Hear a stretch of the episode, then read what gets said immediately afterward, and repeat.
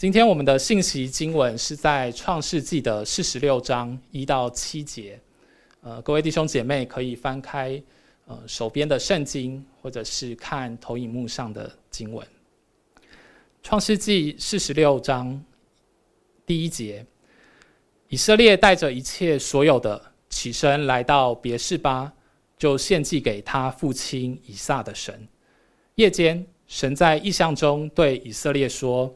雅各，雅各，他说：“我在这里。”神说：“我是神，就是你父亲的神。你下埃及去，不要害怕，因为我必使你在那里成为大族。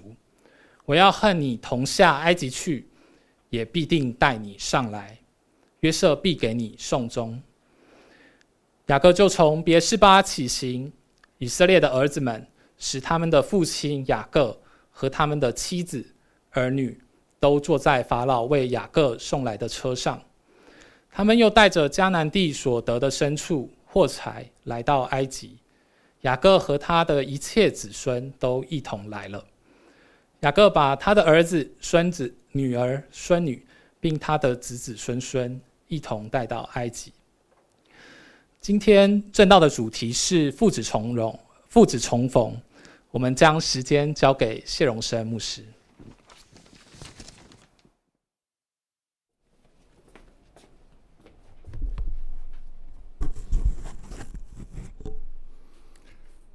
弟兄姐妹早安，啊，谢谢玉婷带领我们前面的诗歌敬拜。上一个主日，维华牧师透过创世纪第五十章。让我们学习和好的艺术。其实，在圣经里面，啊，约瑟跟哥哥们的和好，前面创世纪第四十五章的第五到八节，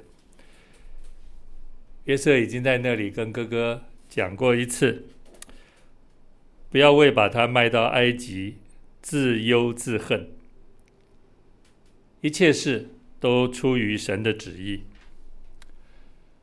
我们从约瑟跟哥哥和好的这个关系这件事情上，我觉得让我自己有非常宝贵的学习啊！你可以把四十五章和五十章这两段放在一起。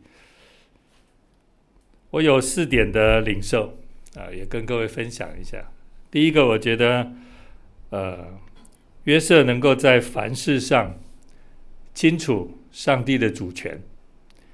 他明白神在这件事情上的心意，啊，这是非常宝贵的。第二点是要认清楚自己的位分，而约瑟非常知道自己的卑微，他说他不能够代替神。这句话背后的意思，也就是深渊不在我，他不能代替神来行使公义。第三，约瑟尽可能的跟哥哥们说亲爱的话，因为哥哥们其实不断的在反映出心里的不安、恐惧、害怕，所以约瑟用亲爱的话去帮助他的哥哥们除去心中的恐惧和不安。我觉得这需要神给我们智慧，当我们。在与人恢复这和好关系的时候，我们也能够透过言语适当的态度，让人可以把心中的恐惧不安除去。那么第四，呃，一个和好者，他必须要有有所承诺，有一些事情他该做的，他可以做的，他就应该尽力的去完成。因为你能够去做，对对方来说是一个很好的保护。你愿意去做，这个对对方来说是使他安心的一个更具体的行动的表达。圣经上面说，约瑟承诺哥哥们要养活他们，并且对他们说安慰的话。从这里你可以看到约瑟跟哥哥们和好，当然我们也看到哥哥们的认错、认罪、道歉。但是从约瑟的立场，他非常用心的在和好的关系上面做他可以做也应该要做的事情。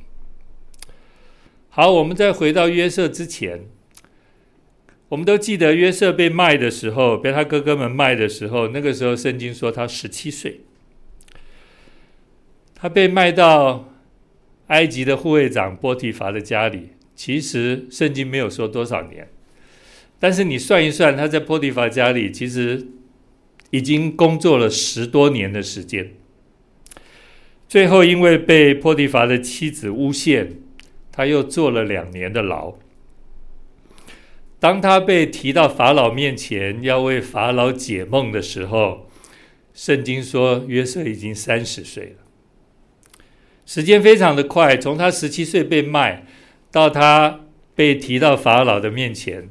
这中间已经过了十三年的时间，然后接着在埃及有七个丰年，然后后来应该有七个荒年，可是，在荒年的第二年，雅各就啊，对不起，约瑟就遇见了从迦南来埃及糴粮的哥哥们，也就是雅呃约瑟跟哥哥们见面，又是在七年之后。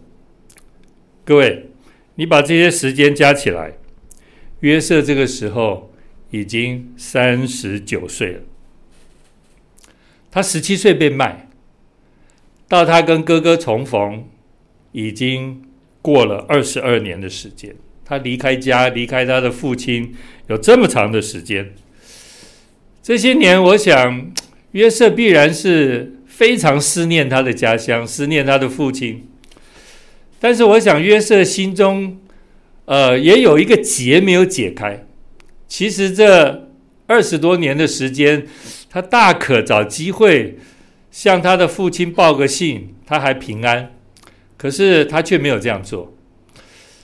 我们知道，约瑟的心中这个结、这个坎，其实没有过去。当他碰到他的哥哥，感谢主，上帝要解开约瑟心中的这个结的。时间到了。当然，对雅各来说，突然听到约瑟还活着这件事情，圣经用非常有趣的文字的描述说，雅各心都凉了。哎，听到好消息应该是很兴奋呢。为什么雅各觉得他心都凉了？因为雅各觉得他这些儿子们联合起来骗他，所以圣经用心都凉了。来形容雅各的心情，但是雅各看到从埃及来接他的车队，还有这么多的食物，还有二十匹驴，我想雅各这个时候才相信，真的约瑟还活着，并且做了埃及的宰相。对雅各来说，哇，这真的是天大的好消息！他在过去二十多年的时间，他都以为他这个心爱的儿子死了。没想到这个儿子还活着，他当然非常急切的想要去跟他的儿子约瑟会面。他说：“趁他未死之前，能够见上约瑟一面，他死都瞑目了。”弟兄姐妹，你有曾经经历过这样的一种绝望的心情吗？对雅各来说，过去二十二年，他这个儿子已经死了。对他来说，他不可能再见到这个儿子了。而我们从新约圣经里面，你可以看到有很多的人似乎都处在这种绝望的处境里面。长大麻风的人，那个坐在地上的瘫子完全站不起来，他只能向人乞讨。圣经还说，有一个妇人患了十二年的血漏，他想尽办法的想要。把他的身体医好，也散尽了所有的家产，找了各样的医生，可是他的病却没有好。管会堂的雅伊鲁，他的孩子死了。我们也知道，马大跟玛利亚的弟弟也死了，他们都好难过，似乎在生活当中经历一些事情，发生一些事情，让自己的生命似乎好像落入到那种黑暗、绝望、没有盼望、不可能改变的光景当中。但是这些人有一个共同的特点，他们因为遇见了耶稣，整个的事情就改观了。在约翰福音第九章，那里记载了一个生来瞎眼的人。圣经说，这个这个人因为眼瞎，他不能做一般的事情，所以他只能坐在那里，向人每天乞讨。耶稣遇见这个人的时候，就跟他说：“我在世上的时候是世上的光。”弟兄姐妹。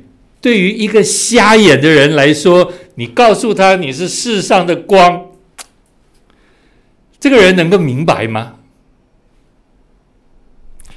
耶稣并没有去多解释他是世上的光到底是什么意思，但是他直接去做一件事情，他就是在地上吐了一口口水，然后用他的口水去和了地上的泥巴，把这个泥巴拿起来就抹在这个瞎子的眼睛上。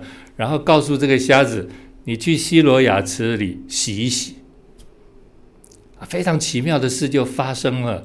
这个生来瞎眼的人一洗过以后，圣经说他一回头就看见了。看见谁？看见主了。他就看见主了。一个眼睛原本是瞎的人。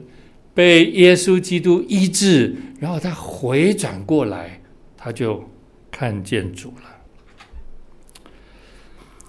这个被耶稣所医治的瞎子，他说：“从创世以来，未曾听见有人把生来是瞎子的眼睛开了。这人若不是从神来的，什么也不能做。”各位，你看这个瞎子。其实他的心里是非常透亮明白的，有谁能做呢？这人若不是从神来的，他什么都不能做。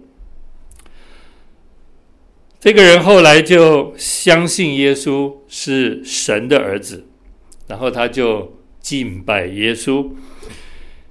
耶稣就对众人说：“我为审判到世上来，叫不能看见的。”可以看见，能看见的反瞎了眼。耶稣说这句话，是因为当时的法利赛人看到这个生来瞎眼的人被医治了。法利赛人的结论是：今天是安息日，一个违反安息日律法的人，他怎么可能是从上帝那里来的？这个人一定是罪人。这是法利赛人在属灵上得到的结论，所以耶稣在这里说：“叫能看见的反瞎了眼。”弟兄姐妹，我们今天只能用信心，把绝望，把许多你认为不可能的事情，都全然交托在主的手里。在人不能，在神凡事都能。雅各很兴奋的要去埃及见约瑟，带着希望、满怀喜悦的心情，从希伯伦出发往埃及去。圣经说，雅各到了别是巴，然后就在那里向神献祭。别是巴这个地方是雅各的父亲以撒曾经在那里献祭过的地方。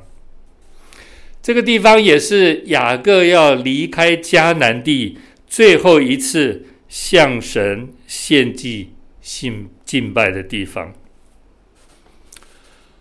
我们在回顾雅各的这一生，你发现圣经里面记载了几次雅各足坛献祭的事情，所以也可以对雅各有一个结论说：足坛献祭。敬拜神，其实这些已经刻画了雅各生命的价值。你看一个人他到底重视什么，你就看他喜悦做什么事。在圣经里面记载了好多次，雅各在不同的地方足坛献祭，这就是他生命的价值。敬拜已经成为雅各生命的记号，这是他在认识神、经历神以后，生命非常大的改变。我们很快的把雅各几次的足坛敬拜神。我们都把它回顾一下，在创世纪二十八章是雅各第一次在伯特利遇见神，在那里敬拜神。这一次，神应许雅各周全，因为他刚逃离开家，要往他舅舅啊，要去巴旦亚兰那里投靠他的舅舅，心中忐忑不安。这一次，神应许他。保守他周全。第二次呢，雅各从他舅舅拉班那里离开，啊，带着妻妾们啊，从他舅舅那里离开，在加内德，在这个地方，他的舅舅追上他们。雅各在这里当然也足坛敬拜神，那么他在这里跟舅舅达成了一个。彼此和睦的协议，并且他也允诺在他的婚姻里对利亚和拉杰是忠心的。这个记在创世纪三十一章，是雅各第二次足坛的地点。这一次是从他舅舅家离开，要回到他自己的家乡。第三次在创世纪三十三章。雅各平安的从巴旦亚兰，就是他舅舅住的地方，回到世界。他在这里用一百块银子买了一块地啊，在世界城多城东，向哈摩的子孙买了一块地，在那里支搭帐篷。然后圣经说，雅各在那里要足坛敬拜神，感谢神。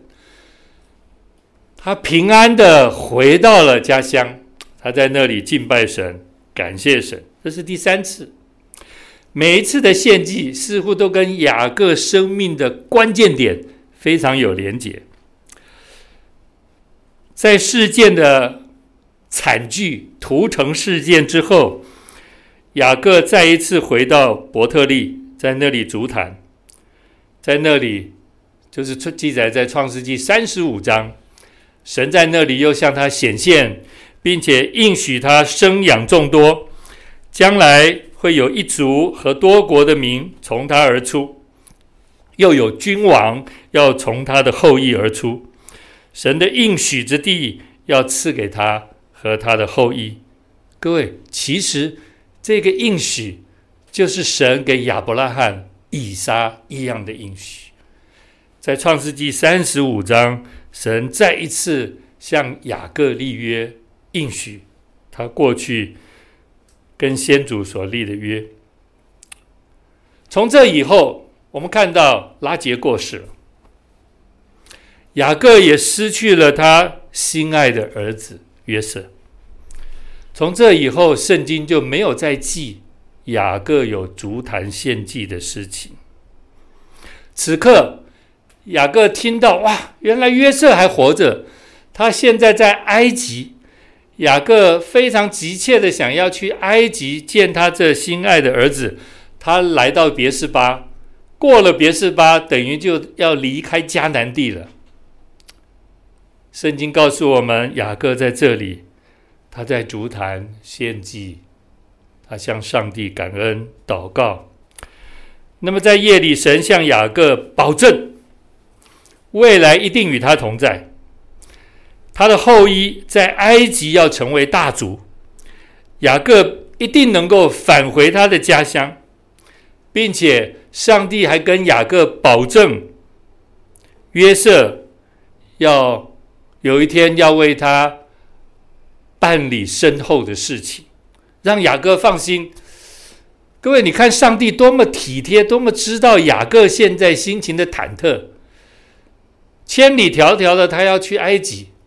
然后他不知道在埃及未来的生活如何，他全家的大小到了埃及也不知道如何安顿。他年纪已经非常大了，到了埃及他也不知道能够活多久。如果他死在埃及，他身后的事要如何的办理？弟兄姐妹，上帝完全知道雅各的心，忐忑不安的心，以致夜里在别是巴，在这个夜里，这天今天这天晚上，上帝跟雅各显现，把雅各心中所有担忧的事情都告诉雅各，让他安心。感谢神，我想上帝对雅各这样的信实、慈爱、安慰，雅各。心中有平安，他欢欢喜喜、信心满满的带着所有的家人，继续踏上这条前往埃及父子重逢的这条道路。圣经告诉我们，总共有七十个家人。其实我们仔细算一算，这个七十个家人，扣掉他的女儿雅各的女儿底拿。还扣掉他一个孙女叫希拉，其实男丁总共只有六十八位，啊，因为这七十个人里面包括两个女的，但是其他的女眷都没有算在里面。你把整个雅各的家人算在一起，其实人数不少。这一群人浩浩荡荡的踏上了移民之路。圣经告诉我们，雅各到埃及的时候已经一百三十岁了。父子相见的时候，约瑟就趴在父亲的颈项上哭了许久。雅各说：“我既得见你的面，知道你还活着，就是死了也甘心。”我们看到父子重逢，相隔着二十多年的时间。除了眼泪，心里还有非常大的满足。过去心里所有的委屈，所有的不安，尤其在约瑟的心里，所有的委屈，都因为神的同在，都因为他与雅各的重逢，一扫而空。各位，你知道雅各跟约瑟心里都有上帝的。这两个人相隔二十多年见面的时候，因着神的同在，其他的事情都不重要了。弟兄姐妹，在生命不同阶段的时候，你要看得清哪些事情是重要的，哪些事情其实一点都不重要。雅各一家人住在歌珊地，约瑟奉养他的父亲和全家人。圣经说他们在歌珊地置产，生儿育女，然后很平安的度过了五年的饥荒，完全由约瑟来奉养他们。神保守雅各一家平安，后来又过了十二年的太平的日子。这个时候雅各已经一百四十七岁了。圣经说，雅各的身体非常的软弱，已经走到生命的尽头。雅各把约瑟叫来，他要约瑟起誓，就是说这个事情你一定要办。雅各说，在他百年之后，一定要把他带回迦南地，要葬在他祖和他父埋葬的地方。你一定要把我跟我的父亲祖父埋葬在一起，那里就是希伯伦的麦比拉洞。其实我们都有一种特殊的情感，这种情感是把我们跟我们的父亲、祖父或者我们的先人都连结在一起。那种情感就是父母葬在哪里，你就非常希望葬在哪里。你从亚伯拉罕、以撒、雅各他们这样的情怀，你可以感受得到。圣经用归到他列祖那里来形容我们回天家这样的安稳。当然，这句话也表达了我们的身体其实可以，我们乐于把我们的身体跟我们的先祖葬在一起，归到他列祖那里。雅各这一家来到埃及第十七年了，他很清楚，他不要葬在埃及，他要约瑟发誓，当这一天来到的时候，约瑟要把他葬回到迦南。雅各的心愿是他要跟他的父亲、跟他的祖父亚伯拉罕葬在一起。今年的清明节当然有一点疫情，不过还没有那么严重。我就陪同我的岳父回到宜兰礁溪，在龙潭湖旁边山坡上面的墓园去那里扫墓。我岳父其实是从福建，他的祖先从福建移民来台湾，算一算已经有可能有十四五代、十五六代，时间这样算起来差不多有三百年的历史，就是这一个家族是从福建移民过来的。我在那个呃，我岳父他们先人的那个墓碑上面看着刻着“金埔”二字，“金埔”啊。二字，我后来回来才了解，原来金埔就是现在漳州的金埔县。当然，现在不叫金埔县，现在叫漳浦县。各位，你看，三百年前从福建漳州过了台湾黑水沟，来到台湾，这些早期的先民们，他们如果在台湾过世了，他们怎么可能再把骨灰带回到福建漳州去安葬呢？我不知道有没有这种关系，就是在这些先人的坟墓上都写上他从哪里来的。这个意义也表达了，似乎也表达了，这样的人虽然没有办法回到他的家乡，跟他的祖先葬在一起。但是在他的坟墓上写了他从哪里来的，其实意义上也表达了我们都归回这一个地方。虽然不能回到家乡去安葬，但是在墓碑上留下你从哪里来的地方的名字，似乎好像也满足了回。家乡安葬的意思。我父母亲的骨灰在木栅的山上，虽然呃，我父亲一直有一个交代，就在他百年之后要把他带回到安徽的老家，啊、要把他葬在那里。但是我跟我两个哥哥后来我们都觉得，我们都在台湾。我们怎么好把我们自己的父母的骨灰都葬回到安徽老家去？后来我们决定还是把我父母的骨灰留在台湾。他们的骨灰在这里，其实也帮助我们的后代的子孙有一个追思的念想。我觉得这是我们家族当中的一个。必要的教育，让我们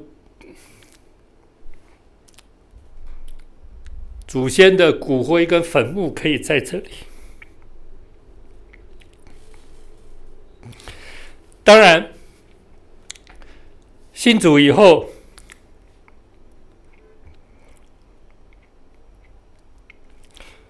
我们所顾念的已经不是在这地上的家乡。地上的家乡真的对我们在生活上来说有这种情感的关联，但是希伯来书上面说，若是想念地上的家乡，还有可以回去的机会。感谢上帝，我们都在基督耶稣里。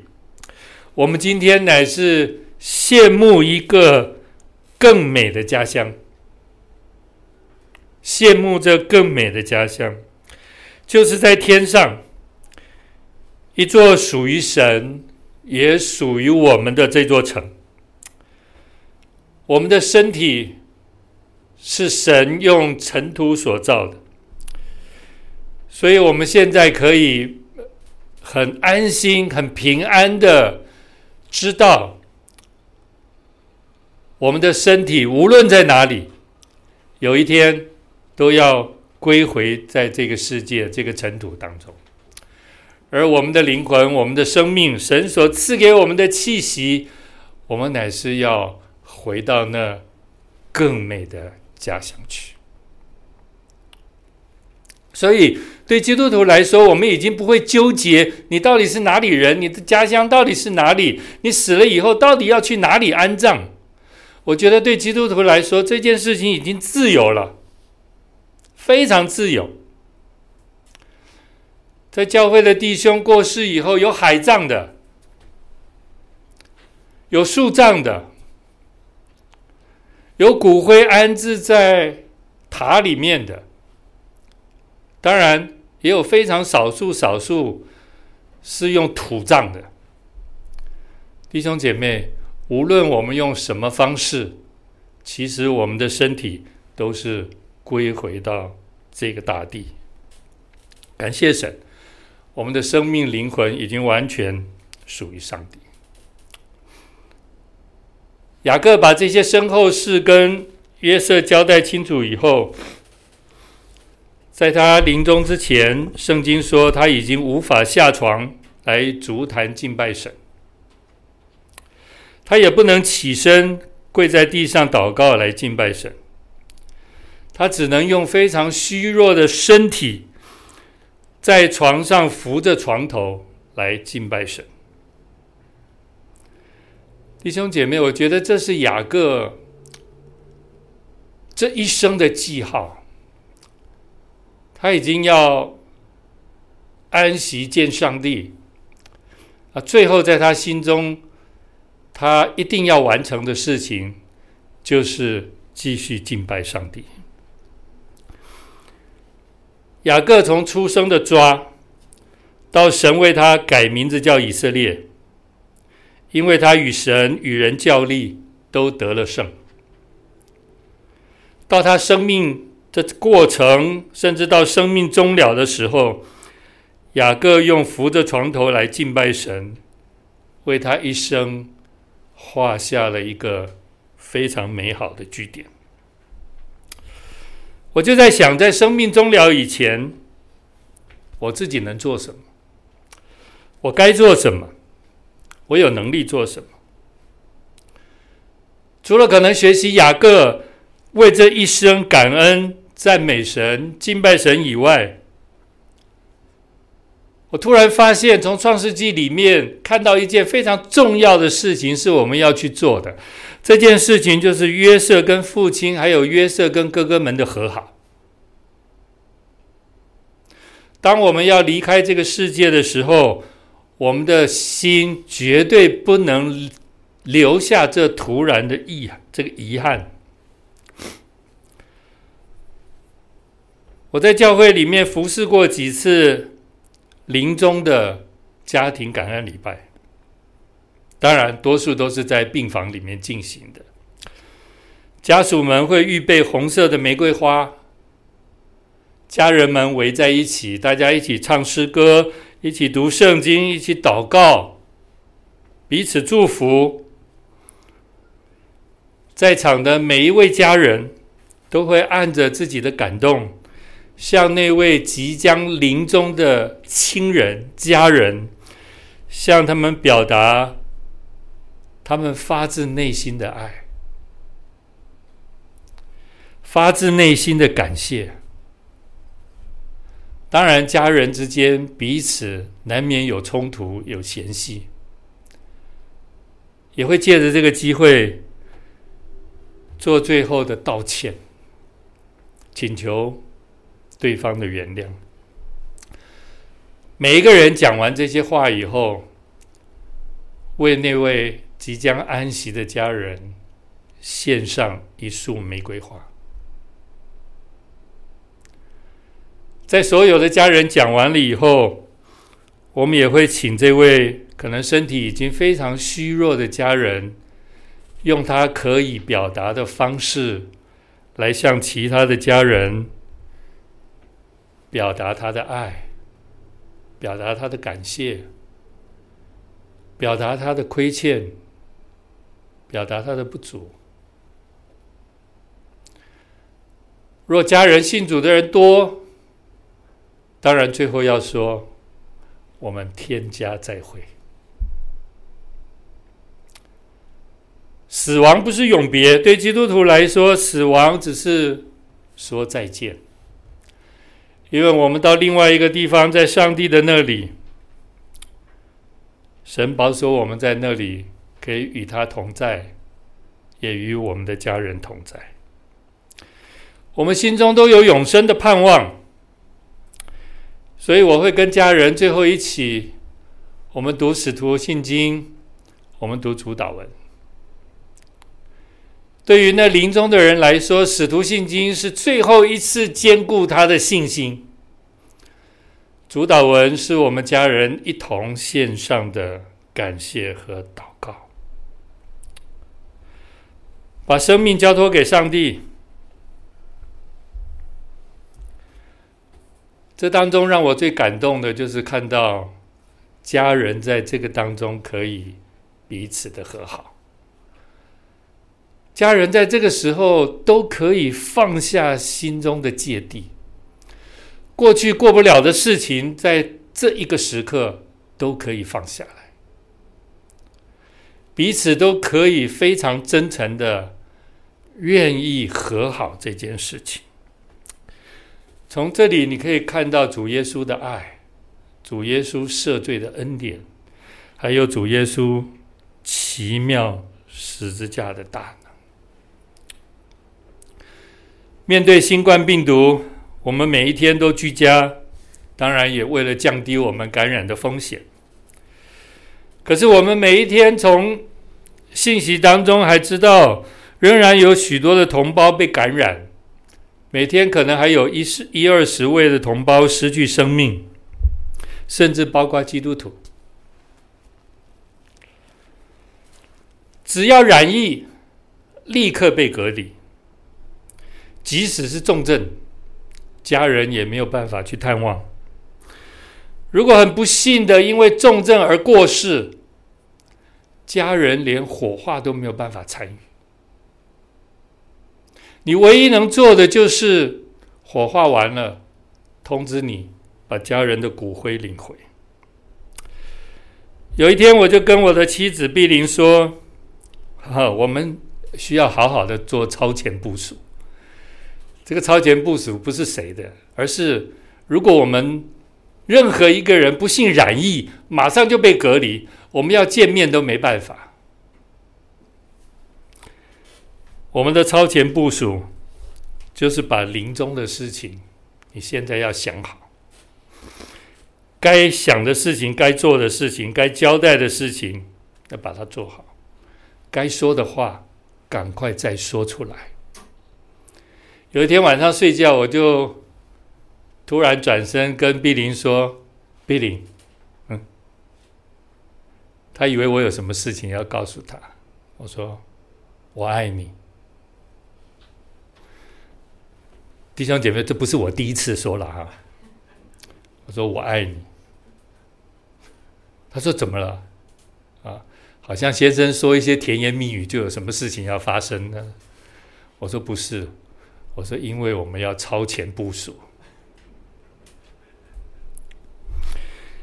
弟兄姐妹，你有什么话没有说出来的？我知道很多弟兄可能我们都觉得，哎，我们都结婚三十年、四十年了，都老夫老妻了，还要这么肉麻，还要把爱常常挂在嘴上吗？如果你可以跟你的配偶说‘我爱你’。”如果上帝允许给我们很多机会、很多时间，我们可以不断的说这句话。但是如果没有机会了呢？